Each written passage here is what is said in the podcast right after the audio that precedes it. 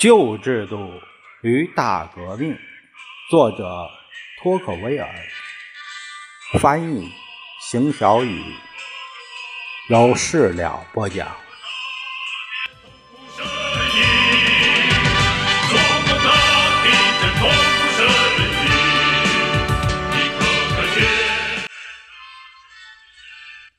第十四章。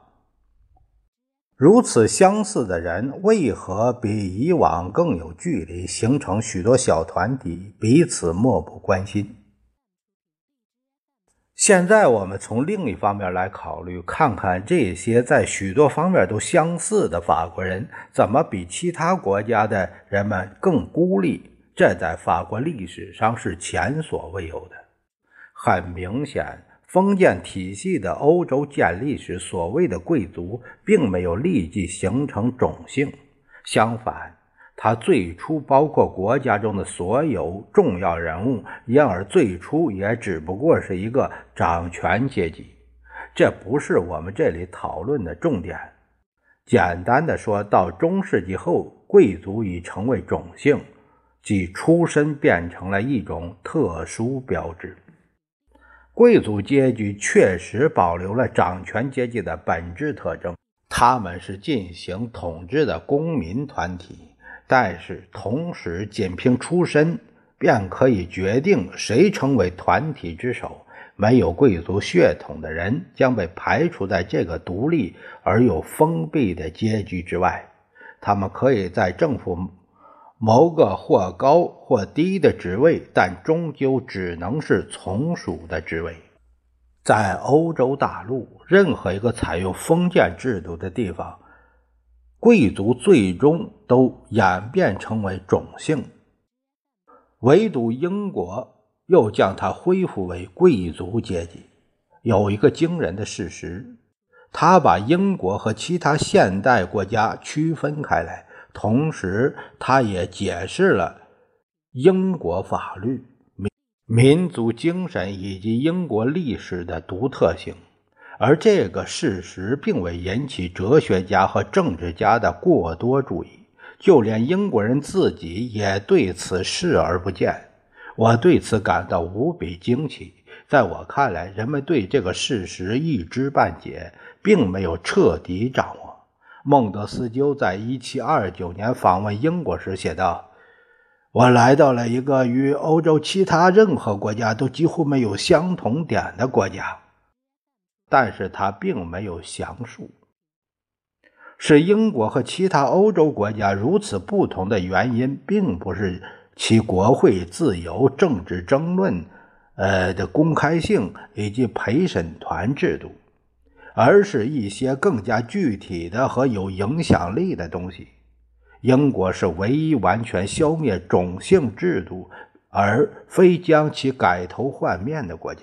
在英国，贵族和平民可以做同样的事情，进入同样的行业。更重要的是，他们之间可以通婚。权势最大的领主的女儿可以嫁给一个平民，而不会觉得丢人。如果你想知道种姓及其相关概念、生活习惯以及种姓制度产生的障碍是否已在所有的国家彻底消除，那就看看婚姻状况。只有通过婚姻状况，才能找到你所需要的决定性证据。虽然经历了六十年的民主，如今在法国，你也常常找不到这种特征。新旧家族之间在各方面看起来毫无差别，但他们仍然在尽可能的避免通婚，这就是门不当户不对。据说英国贵族比任何其他贵族更为谨慎、灵活和开放。必须提及的是，如果“贵族”这个词。沿用其他地方保留下来的是古老的局限意义，那么在相当长的一段时间内，真正的贵族已经在英国消失。这场了不起的革命已消失在夜色里，但其仍在语言上留下了活生生的标记。几个世纪以来，“gentleman” 贵族一词在英国被赋予了一个全新的意义，而 “commoner” 只是平民一词已不复存在。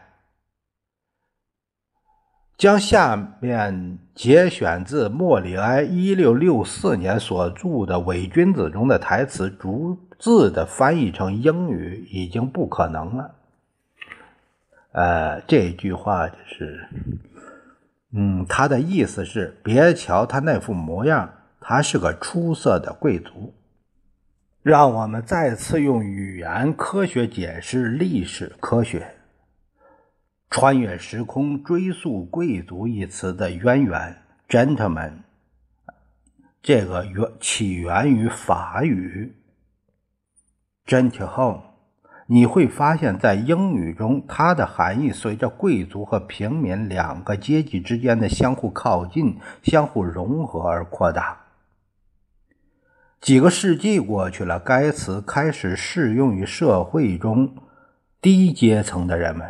最终，英国人将它带到了美国，在那里，人们不加歧视地将其用于全体公民。Gentlemen。贵族一词的历史，也就是民主发展的历史。在法国 g e n t i h o m e 这贵族一词始终受其原始意义的限制。自法国大革命以来，虽然该词不常用了，但其含义从未改变。这个用来表示贵族种姓成员的词，至今仍完好无损。是因为种姓本身已被保留下来了，它依旧与其他所有阶级相分离。然而，我将进一步解释这一点。我认为，与这个词产生之际相比，种姓变得更加孤立，并且在法国发生的变化和英国的情况恰恰相反。虽然在法国，资本家和贵族更加相似，但是他们彼此分化也更加严重。我们必须注意，不要混淆这两种现象。尤其注意的是，明确二者的差别，因为这两种变化不仅不会弱化彼此的影响，反而会加强。在中世纪，只要封建制度仍然存在，为领主管理土地的任何人，就是按封建制度的术语，此人被称为附庸，都经常为领主管理土地的任何人都经常与贵族一起管理领地，而这些附庸并不一定都是贵族。事实上，参与领地的管理是附庸获得土地的首要条件。他们不仅必须跟随领主出征作战，而且由于他们拥有管理权，领主还会要求他们每年抽出一定的时间在领主的法庭工作，也就是帮助领主进行司法审判和管理平民。领主法庭是封建政府运转的重要环节，它符合欧洲所有的旧法律，甚至现在在德国一些地方的法律中依然可以找到明显的痕迹。法国大革命前三十年，主要研究封建法律的学者埃德姆德·弗雷麦维尔曾想到写一部关于封建税。和土地赋税清册革新的巨著，他告诉我们，他在许多领地的名目下看到附庸必须每两个星期去一次领主法庭，与领主或普通法官坐在一起受理居民的申诉和控告。他还告诉我们，他发现，在同一个领地上，有时可能会有八十个、一百五十个乃至两百个附庸同时出现。而他们大部分都是平民。我这里使用的引用并不是作为唯一的证据，因为毕竟还有很多其他证据，而是作为一个例子，说明在最初很长时间，呃一段时间内，乡村平民中的上级阶层如何接近贵族阶级，并通过与贵族阶级混合来共同管理事务。领主法庭为乡村地主所做的事情，与省三级会议和后来的全国三级会议对城镇资本家所做的事情是一样的。研究十四世纪三级会议的现存记录时，不可能不对。第三等级在会议中所占的地位及影响力感到吃惊。作为个体，十四世纪的资本家毫无疑问不及十八世纪的资本家，但是作为主体的资产阶级却在早期的政治社会中占据更高、更安全的地位。资产阶级参与政府事务的权利是毫无争议的，其在政治群体中的作用。尤为重要的，甚至是占主要地位。其他阶层也常常感到考虑资产阶级的意愿是必要的。然而，更惊人的是，贵族与第三等级当时可以轻而易举地共同管理事务，共同抵抗中央政府，而后来却不行了。这不仅在十四世纪的三级会议中如此，由于那个时代的不幸，会议带有不合法的革命性，而且在同时期的省三级会议中也是如此。除了通常按惯例办事的模式外，没有任何新的进展。例如，在奥弗涅省，我们就可以看到。三个等级共同作为最重要的决策，并从所有三个等级中选择执行长官来监控决策的执行。我们发现，在同一时期的香槟省也有同样的事情发生。大家都很熟悉那个著名的运动，在十四世纪初，许多城镇的贵族和资本家联合起来维护国民自由和各省特权。反对王权的侵犯，在这个时期，我们的历史有很多插曲，读起来就像是从英国历史中摘录出来的一样。在随后的几个世纪中，这种情况再也没有发生。事实上，随着领地统治的瓦解，三级会议召开的次数逐渐减少或停止，公众自由最终消亡。资本家和贵族放弃了地方自由，结束了共同管理公共事务的状况。他们感觉再也没有共同出现和达成谅解的必要，渐渐变得越来越独立，彼此之间越来越陌生。直到十八世纪，这场革命完成了。资本家和贵族除了在私下偶遇，一般不见面。他们不仅仅是竞争对手，而且也变为敌人。除此之外，法国所特有的是，正当贵族阶级丧失其政治权利的时候，作为个体的贵族却获得了很多前所未有的特权，甚至增加了他们已有的特权。有人也许会说，这是肢体依靠消耗身体而获得的。贵族阶级享受的统治权力越来越少，而贵族却越来越多地声称独享成为国家首要奴仆的特权。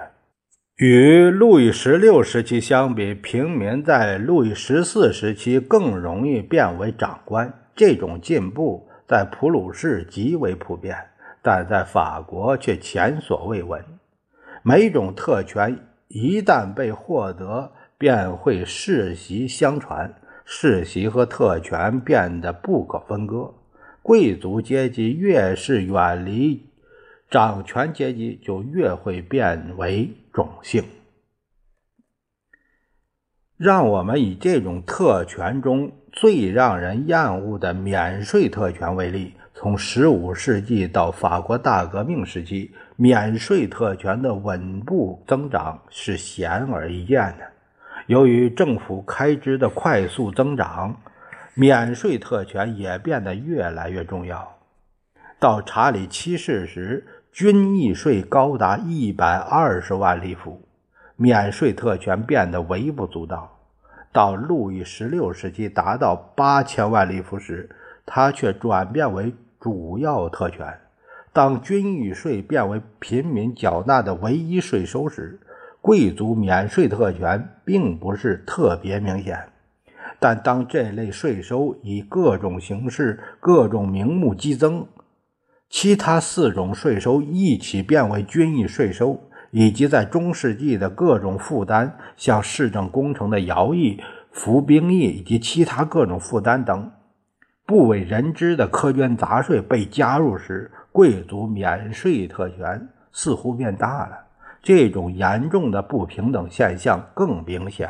因为贵族常常受到其佃户需缴税，而他们本身免税的直接影响，但在这类事情上，人们所看到的不平等，要比感觉到的不平等更使人痛苦。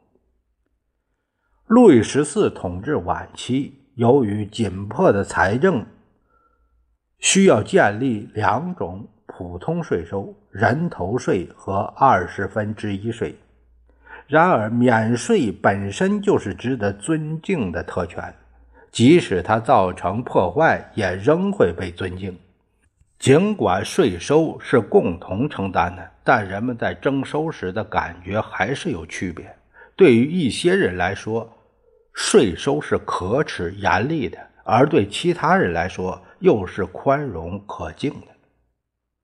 尽管税收的不平等现象存在于整个欧洲大陆，但很少有国家像法国那样明显又一直令人厌烦。在德国大部分地区，大多数税收都是间接税，即使税收是直接的，贵族的特权也常常仅占普通税收的一小部分。此外，某些税收是专门针对。贵族阶级设立的目的在于替代已不再要求的无偿服兵役。在所有的区分人和划分阶级的措施中，征税不平等现象的危害性最大，也最容易在不平等的基础上增加孤立，而不平等和孤立都会变得不可救药。请考虑其后果。就是当资本家和贵族不再受相同税收的管制时，每年的税收评估和征收都将重新划分他们的阶级分界线，使其更清晰、更明确。年复一年，特权的每个受益者都感到一种直接的、迫切的需要，重新努力将自己与普通民众区分开来。几乎每个公共事务都产生于税收或以税收告终，因此这两个阶级一旦不再平等的缴纳税款，他们便再无任何理由共同商议事务，共同经历彼此的需要和情绪。没有必要再人为的将他们分开，因为他们的共同行动的机会和欲望在某种意义上已被剥夺。伯克曾为法国古老的政治体制勾画了一幅光鲜亮丽的肖像，支持法国的贵族阶级制度，尤其是资本家可以通过取得某个官职来获得贵族头衔。他认为，在某种程度上与英国开放的贵族制度极为相似。事实上，路易十一在其统治期间增加了贵族的数量。是为了限制贵族阶级的权利。路易十一的继承者为了筹集资金，更是加大了封爵的数量。内克尔告诉我们，在他那个时代，贵族所占的官职数量高达四千个，在欧洲的其他地方并没有这种状况。因此，伯克试图在法国和英国之间建立的相似点，并不那么准确。如果英国的中产阶级远离对贵族发动的战争，而是依然与其紧密联系在一起，那么主要原因绝不仅仅是贵族的开放性，而是如前所述，贵族轮廓的模糊性与界限的未知性。这也并不是因为人们能加入贵族阶级，而是因为他们根本不知道什么时候可以加入。因此，任何想接近贵族阶级的人都认为自己是贵族阶级的一员，可以加入到贵族统治中，并期待能从贵族权势中获取一些名誉和利益。然而，在法国，贵族阶级与其他阶级的。之间的障碍尽管很容易克服，但常常是固定明显的。它具有明显的辨认标志，并总是被非贵族阶级所憎恶。障碍一旦被跨越，获得特权的人便会离开原来的阶层，并与其成员分开来。而原来阶层的人认为这些特权是苛刻可耻的。贵族受封体系丝毫没有减少平民对贵族的憎恨，反而增加了他们的憎恨程度。新贵族激发了原来与他地位平等的平民的嫉妒，引起了极度憎恨。这就是第三等级的陈情书中对赤峰贵族的憎恨要比对旧贵族的憎恨更大的原因。同时，也说明了他们为什么不断要求走向贵族的道路变窄，而不是拓宽。法国历史上没有哪一个年代比1789年更容易获得贵族头衔，而这一年资本家与贵族之间的差距也是前所未有的。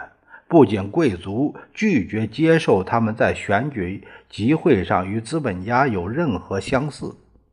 而且，资本家也同样抵制任何带有贵族外表的人。在一些省份，新贵族被排斥，一方面因为他们还不够高贵，另一方面是因为他们故意表现出贵族气太重。据说，著名的拉瓦锡就是如此。这个拉瓦锡啊，是法国著名化学家。1793年被国民工会以旧包税人的名誉逮捕，次年被送上了断头台。嗯，这个人，这就是说啊，三代出一个贵族，就是说你有钱可能是土豪，并不是贵族，你那气质不行。当我们把眼光从贵族阶级转向资产阶级时，我们会看到。一个类似现象：资产阶级与平民相互分离，和贵族与资本家相互分离几乎一样。在旧制度下，几乎所有的中产阶级都居住在城镇。导致这种现象的原因主要有两个：贵族特权与军役税。在自己土地上居住的贵族常常对农民表现的亲密和蔼，但对他的邻居，也就是资本家，却表现的极为傲慢。这种傲慢并没有随着贵族政治权力的减弱而停止。事实上，正是由于其政治权力的减弱而增长了。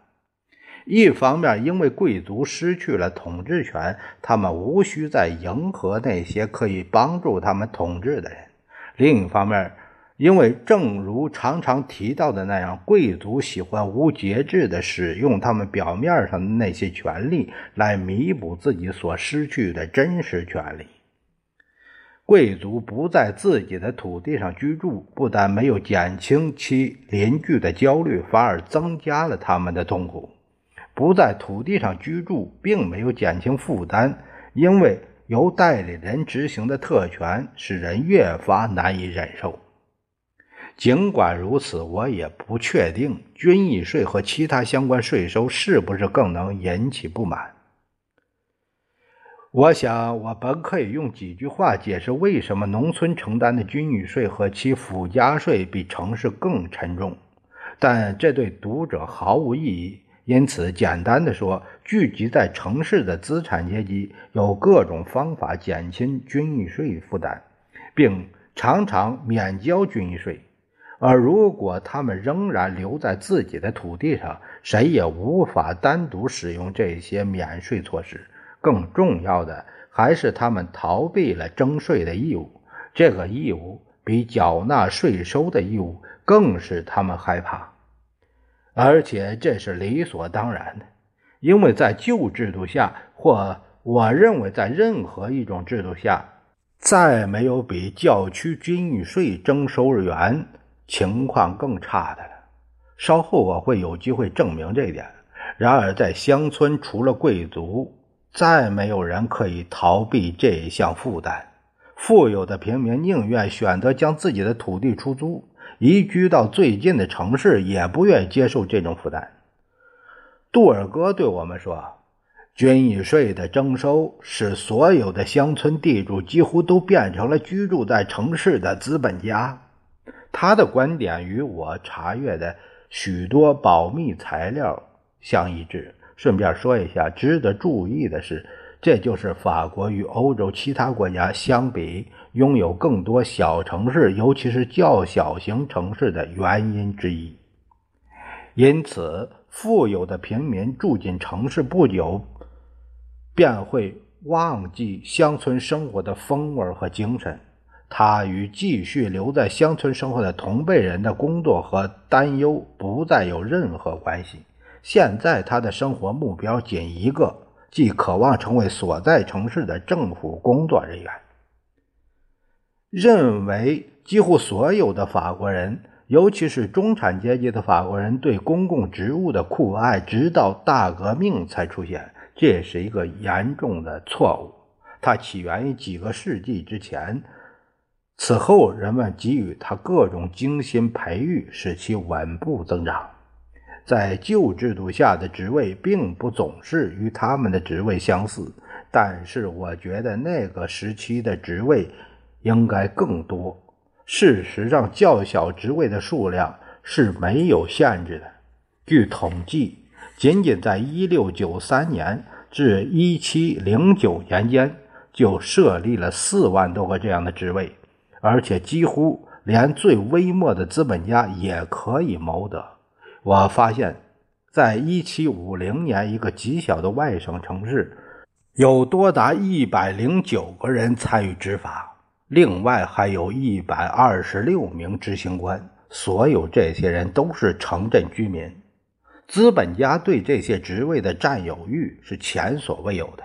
资本家一旦拥有少量的资产，他就会立即。伺机购买职位，而不会投资到贸易。与行规和军役税相比，这种肮脏的野心更多的阻碍了法国农业和商业的发展。当职位出现短缺时，求职者就会发挥他们最大的想象力，很快就会创造出新的职位。朗贝尔维尔先生出版了一部回忆录，证明在某个行业中。设立巡视员完全符合公共的利益，并且他在做总结时还自荐做巡查员。我们当中谁还不知道这位朗贝尔维尔呢？任何一个受过教育并略有资产的人都会觉得，如果在政府谋不到、弄不到一一官半职，便会死不瞑目。正如一位同代人说的那样，每个人都希望根据自己的情况得到国王的任命。在这方面，我在此所描述的时代与我与我们所自己所在的时代相比，最大的不同在于当时的政府出售职位，而现在的政府分发职位。现如今，要想谋个职位，要自己交出，比筹集一笔现金。更容易获得。居住地的不同，甚至生活方式的不同，以及彼此间的利益关系，导致了资本家与农民分离。出于公平正义，人们抱怨贵族的免税特权，但对于资本家的特权，应该怎样对待呢？有成千上万种官职可以免除资本家的全部和部分公共负担。比如免除服兵役的负担、免除义务劳动的负担、免除军役税的负担等等。一位同时期的作家写道：“除了贵族和牧师外，哪个教区不存在有那么几位居民不通过职位和委任而获得免税特权的现象呢？许多专为资产阶级准备的职位时常被废除的原因之一就是。”享受免除军役税的人过多，导致国家税收收入减少。毫无疑问，资产阶级中享有免税特权的人数与贵族阶级中享受免税特权的人数相比，只多不少。这些不正当的特权使那些享受不到特权的人心中充满了嫉妒，而且使那些享受特权的人变得更自私、更傲慢。整个18世纪，城市资本家对周边乡村农民的敌意很明显的，正如乡村对城市的嫉妒一样。杜尔格写道。每个拥有自己特殊利益的城市都会因其利益而时刻准备有牺牲周边乡村和村庄。他在其他地方与总督代理谈话时说的：“你们常常被迫去制止城市对乡村和村庄进行的肆无忌惮的侵略。”与资本家生活在同一城市的下层阶级与其相分离，甚至变为敌人。资本家确立的大部分当地费用都转变为了下层阶级的负担。在很多情形下，我都证实了杜尔戈在其著作中另一处所讲的话：城镇资本家已找到了一种方法，对进入城市的商品征税，而自己不必承担任何费用。然而，资产阶级所有的行为中最重要的是，他们害怕与下层阶级融合在一起，并极力摆脱下层阶级对他们行为的监控。一位城市资本家在给总监的一份备忘录中写道：“如果请国王同意市长的职位重新变为选举制，那么要求选举者将选举范围限制在城市的主要人物。”和省区成员中就会合理合情。我们已经看到国王是怎样制定政策，不断的剥夺城市居民的政治权利。从路易十一到路易十五，这一思想在所有的王室立法中都显而易见的。在很多情况下，城市资本家常常参与到这一项政策中，并且有时还会提出建议。在一七六四年的市政改革时期，一位总督询问一个小城市的行政官员是否应该保留手工业者和其他平民对行政官员的选举权。官员们回答说：“事实上，人们从未滥用此权，他们可以从选举管理他们自己的行政官中得到安慰。”因此，保留这份权利对他们来说无疑是一种极大的仁慈。但是，出于对良好秩序和公共安宁的考虑，最好还是依靠显贵会议来决定。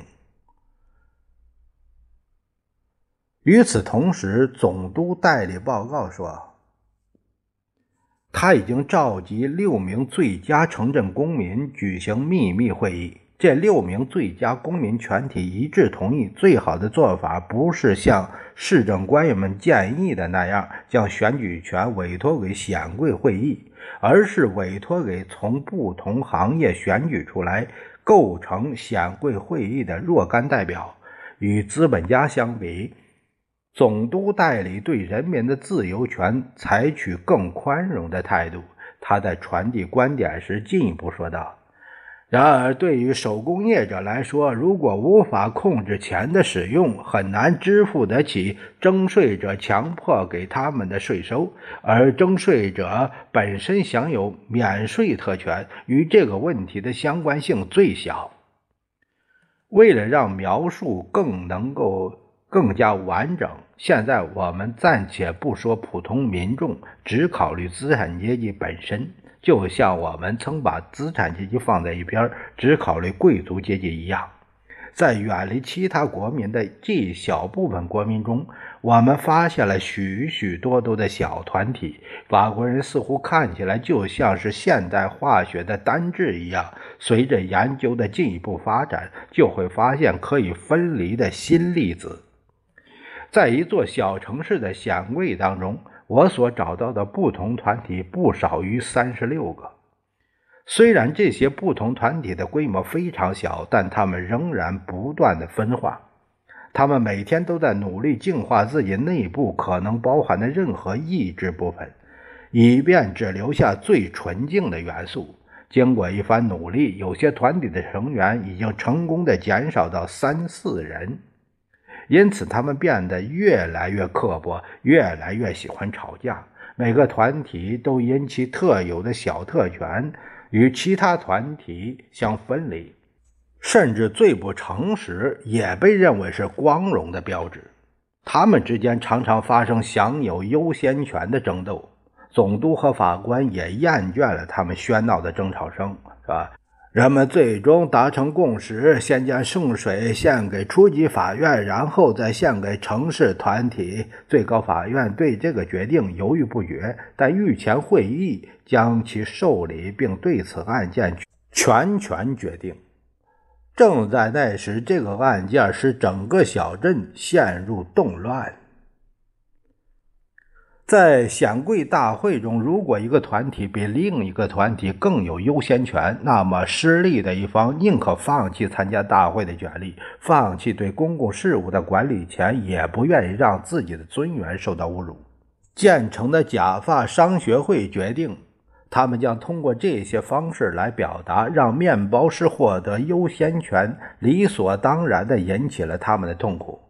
某个城镇中，一些显贵顽固不化，拒绝履行职责。总督说道：“因为一部分手工业者已获得了参加会议的许可，而资本家首脑对此感到耻辱。”在另一个省份，总督说道。如果将助理法官的职位授予一位公证人，其他显贵便会感到厌恶，因为这里的公证人出身卑微，没有贵族血统，而都是一些办事员起家。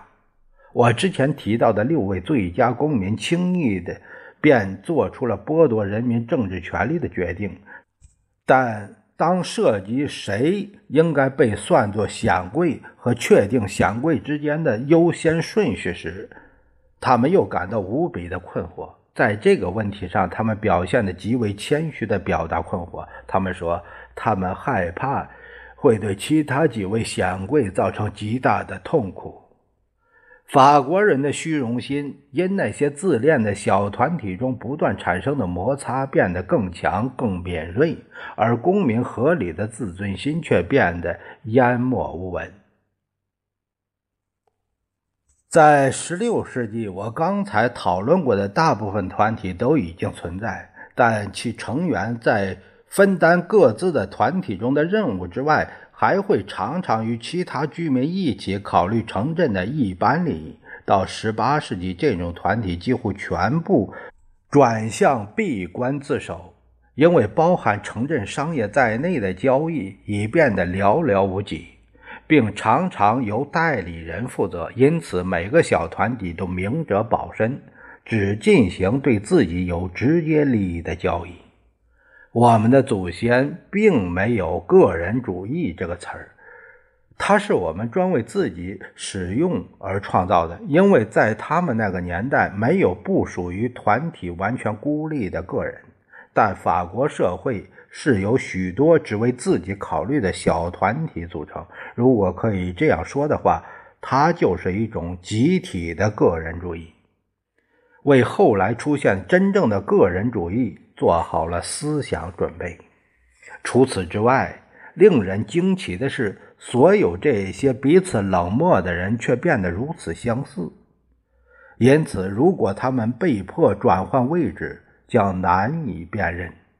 而且，任何一个能够深究他们内心深处的人都会发现，所有这些是如此相似的人彼此分离的小障碍对公共利益有害。并且也与常理相悖，而理论上他们一直向往团结。他们每个人都坚持自己特有的地位，只因为其他人用自己的特殊地位区分彼此。但是如果没有人享受任何特权和超出普通水平，那么所有的人都愿意随时融入集体。